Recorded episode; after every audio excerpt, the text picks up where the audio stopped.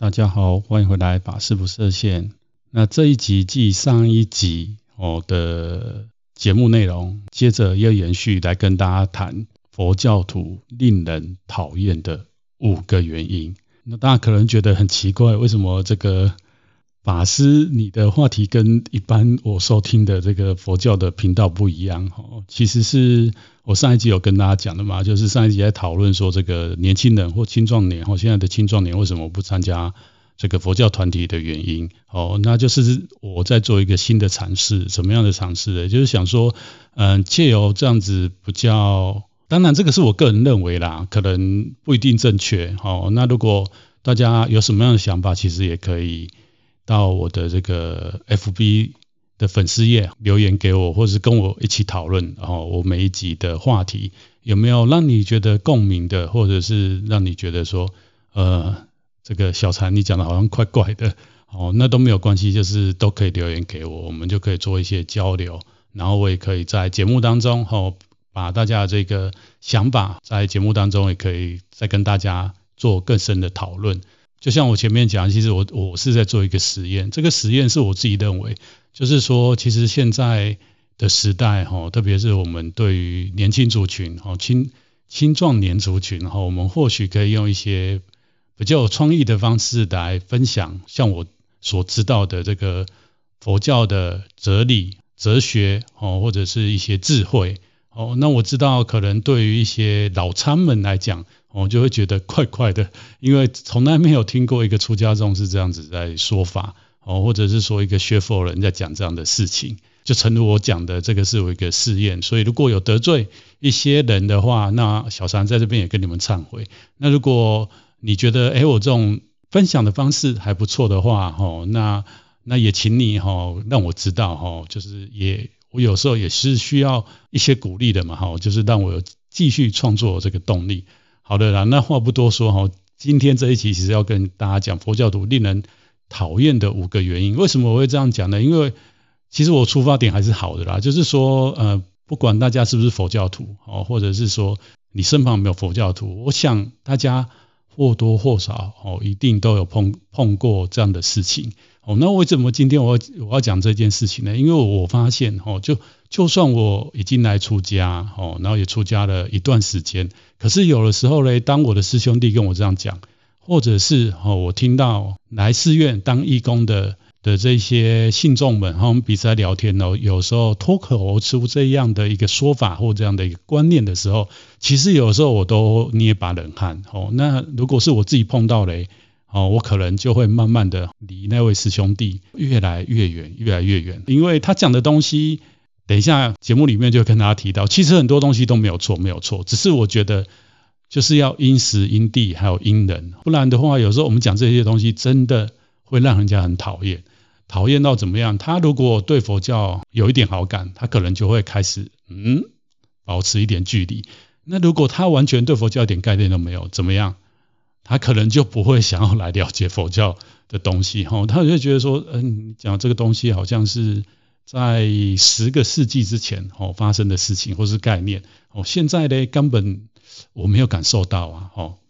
好，那话不多说，我们马上进入今天的主题。这五个讨厌讨厌的原因呢，我觉得大家我们彼此都可以检核一下，因为我知道我听这个听到很多听众，我们本身都是佛教徒嘛，哦，那如果你不是，你可能也是对佛教有兴趣，或是你的长辈哦，或者你的阿公阿嬷有人就是学佛的，哦，那你也可以去看一下，在他们身上是不是有这样的行为，哦，或者是曾经讲过这样的话，那如果是的话。那没有关系，就是我们在这一集大家哈知道就好了哈。那他们如果我可以跟他们分享就分享啊，如果不行的，我其实可以把小三这一集跟他们分享，然后给他们听，然后你们可以跟他说这个这个是真的一位出家的法师哈，他还谈这件事情，那也不一定你的这个长辈可以接受，那没关系，就是多一个一个管道嘛哈，就是一个出家众公然在谈这样的一个事情。那第一点，第一点，我个人觉得。哦，就是动不动将业力果报挂在嘴上。那当然，我们佛教徒，嗯，不用讲啊，我觉得这个是大家都应该有的观念或概念。不过呢，在现在这个时代，哈，我觉得很容易，哦，就是我们容易犯这个错，什么错嘞？只要有人家里有事，或者是你在社会上面看到一些社会新闻，我再讲更直接一点，就是像这几年的新冠疫情，哦，我印象很深，就像在去年，去年三月的时候，印度那时候新冠疫情大爆发，然后就是相信大家都还记忆犹新吧，就是。他们那时候就是很多人往生，哦，就是死掉了。那死掉以后就是要去火化嘛，因为印度人他的习惯其实是尸体会烧掉，然后这个骨灰会撒到他们的圣河，就是恒河上恒河上面。然后就是很多地方其实是来不及处理这个尸体，所以很多尸体就是可能就是放在这个火葬场的旁边、路边，哈，或者是有一些比较穷的穷的人，他根本都负担不起，然后就是。就可能在医院外面，他就是躺在那里这样子。然后那时候我就看到一些呃似是而非的类似宗教的频道，哦，就在讲说啊，印度为什么那么严重？为什么严重呢？因为他们怎么样不信佛哦？因为大家知道，就是十几世纪那时候回教哦，伊斯兰教攻入攻入了这个印度以后嘞，其实那时候就是。在印度的很多的佛寺，还有这个佛教学校就被破坏了嘛。那当然就后来又加上这个婆罗门教哦，印度现在的印度教在古代叫婆罗门教的崛起嘞，造成这个佛教哦，从那个时候之后就一蹶不振，一直到近代才有复苏的迹迹象。不过呢，近代虽然到近代有复苏的迹象嘞，老实说，老实说，在印度嘞。大部分的人哈还是信仰这个所谓的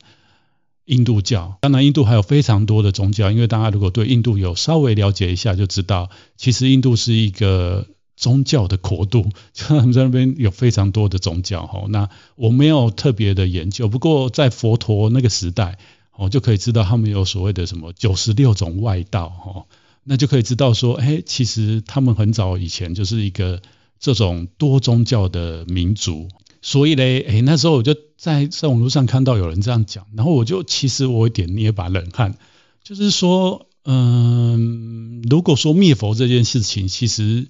基本上啊，我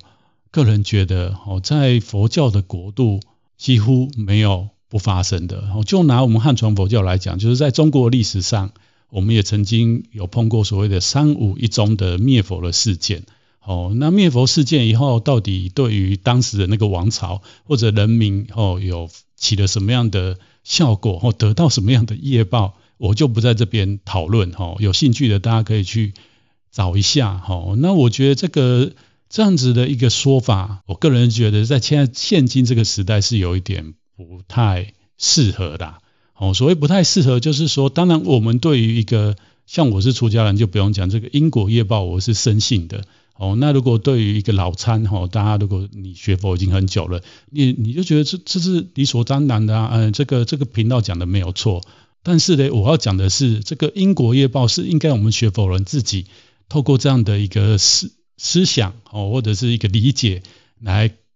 检视自己的身口意三业，而不是把它拿出去怎么样。到处吓唬人，我特别发现，特别发现什么？就是可能也是这几年，因为新冠疫情是全世界造成非常大的影响嘛，吼。然后再来就是像今年，就是又有这个俄国跟乌克兰的这个军事冲突，吼，就是这个天灾人祸不断，然后就是有开始有很多预言，然后也有很多像这种很奇，也不能说人，也不能不能批评人家很奇怪，就是开始就是有类似这种所谓什么宣扬正法，或者是宣扬。宣扬什么善的法哈的的频道出来讲说哈，就是因为大家什么过去杀生太多哦，或者是造业太多，才有这样的事情。那我觉得这个真的就是会让没有学佛人或是一般人哈，就是会不是很情感上面不是很很容易愿意接受啦。那不要说远的，就讲我们自己本身好了。如果说你家里有人生病，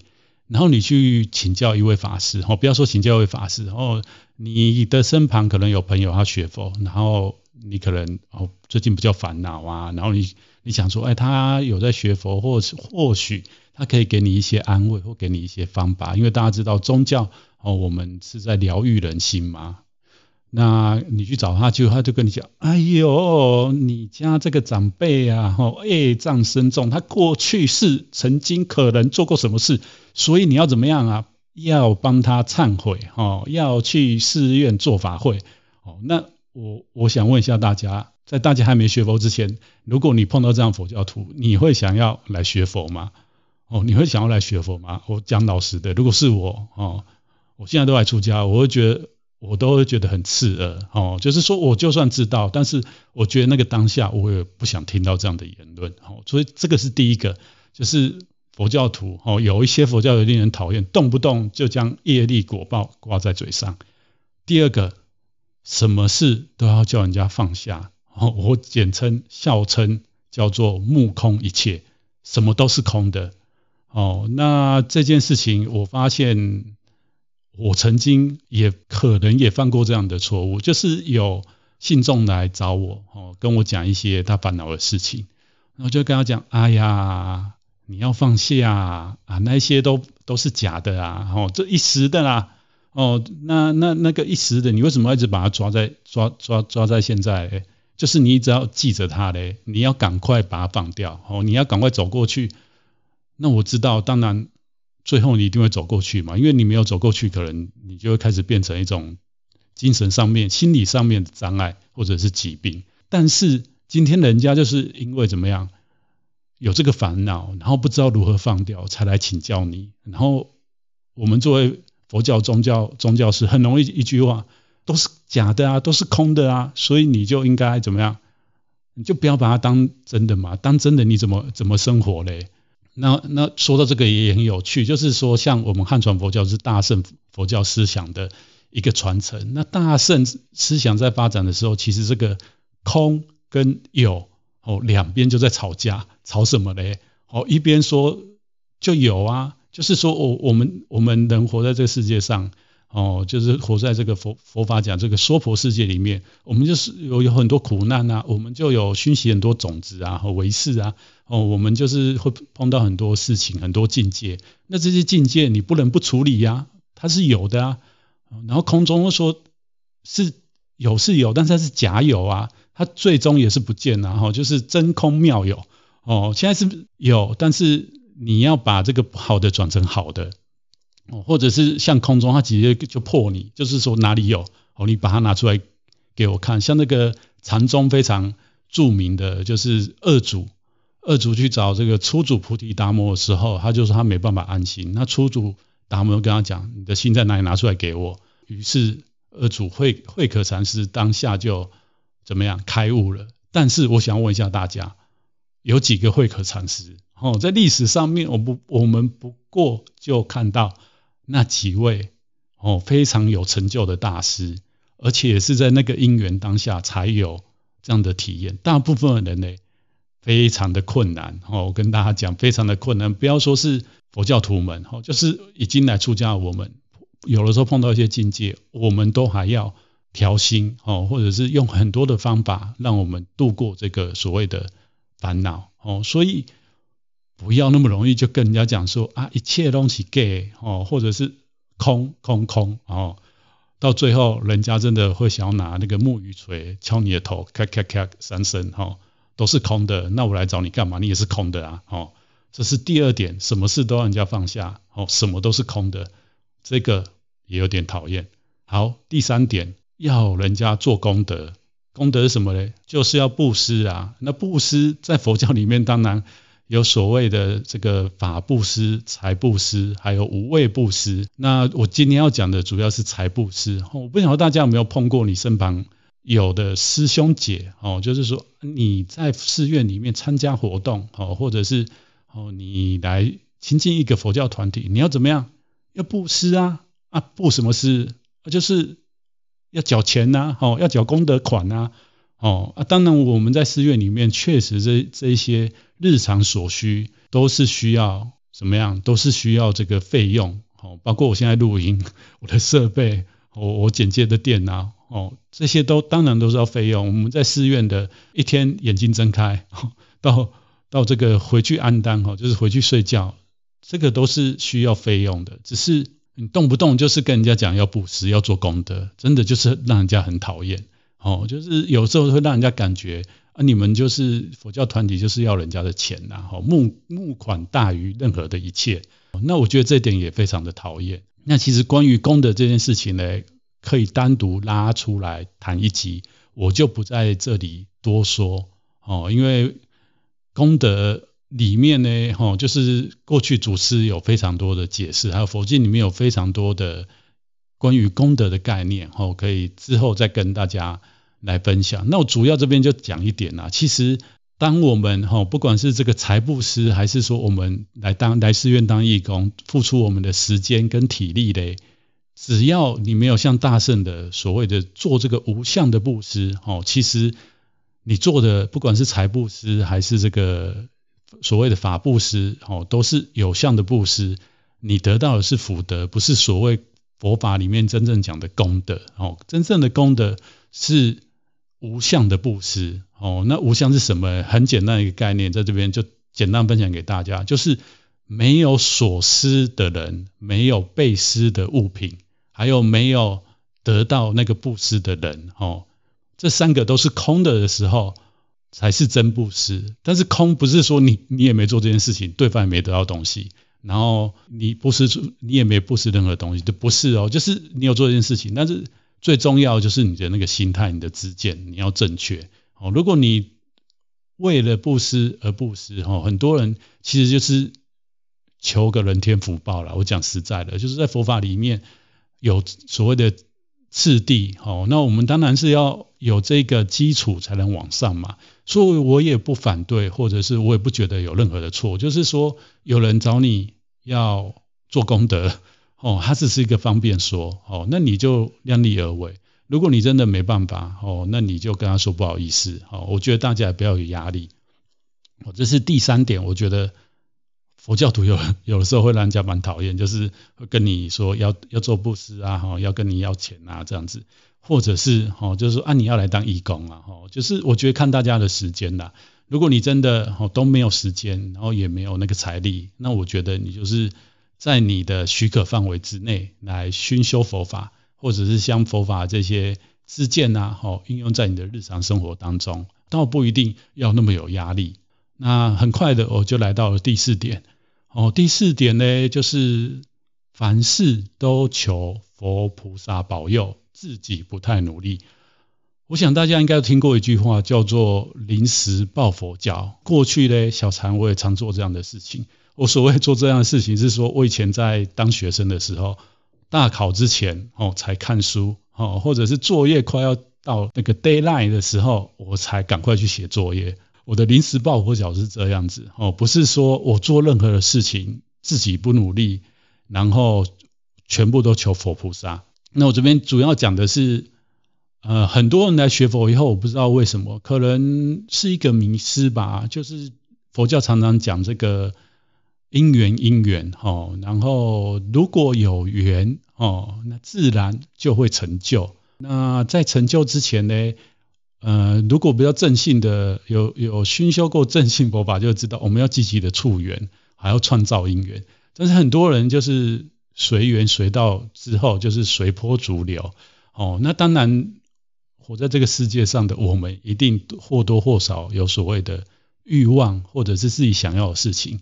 然后你随缘久了，你就会发现人生很无力。这时候你就会开始要找生活的动力。那你可能就会想要完成一些事情。可是你因为过去的习性，你就不太努力吧？那你就觉得你是佛教徒，那佛教徒或者是法师们常常鼓励大家要跟佛菩萨发愿呐，哦，所以我就是跑去佛菩萨前面怎么样求哦，用求的就好哦，然后自己不太努力哦，那我觉得这样子也很不 OK，也很不 OK 哦。那我不晓得说大家有没有有这样的一段生命经验，就是我说的凡事都求佛菩萨保佑哦，自己不太努力。哦，那我是觉得这个长辈哈，老一辈人，他们的信仰心很够，就是说常常到寺院，然后可能替自己的子女乃至自己的孙子孙女祈求事情。那他只是一个单纯的就是心理心灵上面跟佛菩萨祈求。哦，那这些爷爷奶奶啊，当然他们也是会尽他们的能力吼，来照顾自己的小孩，或是给自己的小孩，还是孙子孙女，他们可以给的哦。那这个就跟我这边讲的不太一样，就是我这边讲的是有一些人来学佛就很奇怪啦，很奇怪，就是什么事情就求佛菩萨保佑，自己不太努力哦。那我这边还有想到一点，就是其实认识我的一些朋友就知道，我本身可能是我过去的学习的。在学校学的专业的关系，所以我对于这个防灾哦这件事情，其实是一直来讲都蛮重视的哦。那大家如果有兴趣，也可以去听，应该是去年吧，我有访问这个铭传大学的王介巨教授哦，那本身也是在做这个防灾推广教育的，我觉得是很重要的一个老师。那其实我当初认识老师了以后呢，其实。我们就那老师其实本身也是佛教徒啦，然后那时候我们就聊到一件很有趣的事情。那当然不是老师讲哦，我在这边就直接承认是小禅我这边自己想的哦。就是我发现这个，因为台湾过去其实我们不太重视这个防灾教育，所以你就可以看到有的时候我们时不时就会有一些大，不能说大型，就是有一些公共安全的事件。哦，然后我记得好几年前台湾就是有那个游览车的事件嘛，当然在几年前有这个台铁也有发生过很很令人很痛心的这个公安事件。那我就那时候跟老师讲到一个我自己觉得很好笑的一个点哦，就是佛教徒如果碰到像这个，如果你哦一群佛教徒出游，然后在路上哦去朝诶去。寺庙哈进香的路上哈啊游览车发生事故了哦，那大家可能还没有往生之前倒在游览车里面哦，怎么样？第一时间想到我就念阿弥陀佛哦，怎么样？安心的往生哦，西方极乐世界哦，那我就觉得 我们佛教徒好像这个迷思，就是说有一些事情应该其实有一点回扣到前面。你要积极一点啊，就是说你你还是要有那个求生意志，还是说你应该要做该自己可以做的，而不是这种很被动的，什么事都要求佛菩萨。哦，我讲实在，以前有一个笑话嘛，就是以前有一个人拜了很多神，然后后来有一次他出去以后就出车祸，然后于是他的父母后来就去各大的庙宇哦，去去跟这些神明哦问责，问责什么呢？就是说。哎，他平常都拜你啊，那为什么他出车祸的时候你你没有你没有守护他嘞？哦，然后于是关帝圣君就出来，就说我那时候想保护他，不过嘞，我骑赤兔马已经飙到一百多了，但是他的那一个莲花跑车四轮的加起来两百多公里，哦，远远把我甩在后面。当我看到前面已经他已经不行的时候，我才到。就来不及了哦，这个当然是一个笑话，不过这个故事也让我们醒思，就是很多时候我们应该是要先人助自助，以后才天助嘛。哦，所以学佛到最后，最后你自己要努力，然后再加上佛菩萨哦的祝福，我想很多事情我们就会更加顺利。好，来到最后一点，第五点，过多的怪力乱神。我不知道诶，可能这个佛教传到中国哦，或者是说在东方东方的国都，其实我们有很多很多的文化里面哦，都是有所谓的多神的思想哦。那当然佛法传到这个中土以后，我们汉地以后，还是跟我们的儒家跟道家有有一些交融嘛，混合哦。然后还有佛经里面其实有蛮多所谓这个感应或者是。以前的文献留下来后，哪一些祖师啊，或者是学佛人吃了什么咒哦，念了什么经，有一些哦化险为夷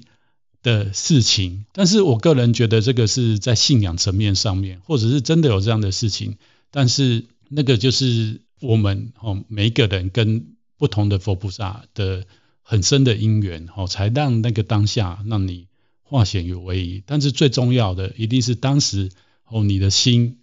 你的精神是非常的安定，然后你你有感受到哦，就是像这个广播哦广播节目一样，就是你有对到 对的频道哦，然后这个佛菩萨有出现来帮助你。但这件事情呢，说实在的啦，就是这个真的是很个人的个人的这个体验跟经验。因为到现在为止，就是说现在大家受的教育，我们到现在没有办法用科学哦做一个统计哦，就是说，例如十个人一起念念什么嘞？《法华经》一百部哦，然后每个人都发他想要完成的愿，然后大家念完这一百部，是不是十个人都全部都有感应到这个多宝如来还是释迦牟尼佛出现，帮你推了一把，让你完成这个？还是十个里面只有八个，或者是六个，还是根本就是只有一两个，还是全部都没有？就是现在还没有这样的一个实验嘛？我的意思是这样子。哦，所以有的时候你这个这个这就是很内在、很内在的东西。那我就有看到有的人就很特别，很特别，怎么样特别嘞？他就是说，哎，例如他知道他身旁有的什么亲朋戚友也好，或者他认识的哦朋友也好。哦，信众也好，生了重病要去开刀了，哦，他就开始帮他持某某真言，持了一千一千次、一万次，哦，或念什么经，念了多少，然后呢，那个人去动手术，哦，然后医生说这个动手术可能也凶多吉少，结果出来还好，还不错，有康复，然后他就开始大力宣传，嗯，这一个咒多有力量，哦，然后。什么什么哪一尊佛菩萨多有感应？我不否认，我不否认经咒它有它的这个功能跟效果，但是有的时候我们过度渲染这样的事情嘞，真的就会让人家很讨厌，很讨厌，就是包括连我我都觉得很讨厌。就是我前面讲的啦，做功德哦，做功德其实就是它是无相的，而不是这种。外显的哈，那当然可能有人跟我讲说啊，就是小常就是像你这样讲啊，所以慢慢的大家就不信这些东西，因为好的东西我们还是要宣传嘛。那 OK OK，如果你是站在宣传的立场，那 OK。但是如果你宣传哦没有达到效果，让更多人讨厌，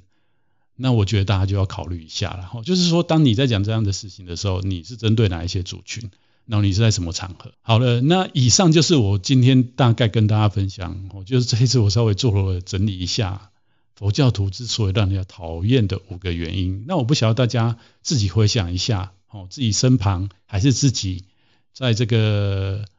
成为佛教徒之后，哦，有没有发生过这样的事情？哦，就是说自己也做过这样的事情。那如果有，是在什么时候？然后。那个当下跟之后是不是有影响的你跟别人的关系嘞？那如果没有，我觉得没有关系，因为我前面讲的，其实很多东西就是对于老参们或者对于我们出家众来讲，这个是这没有错啊，哦，当然没有错啊，我不是说他错，只是说在什么场合，然后在跟谁讲哦。如果说对一般没有学佛人来讲，真的这个东西这些东西，我觉得在现在这个时代。大家可以再想一下，用什么样的方式哦，去去跟人家分享，可能会比较好。因为佛法有讲嘛，就是欲令入佛智，先欲勾牵。我有点忘记了哈，然后刚刚讲了太多这些东西，有点忘记。好的啦，就是所以呢，以上哦，就是这一周要跟大家分享。那一样的就是，如果大家觉得我的这节目不错，然后你身旁的人也对。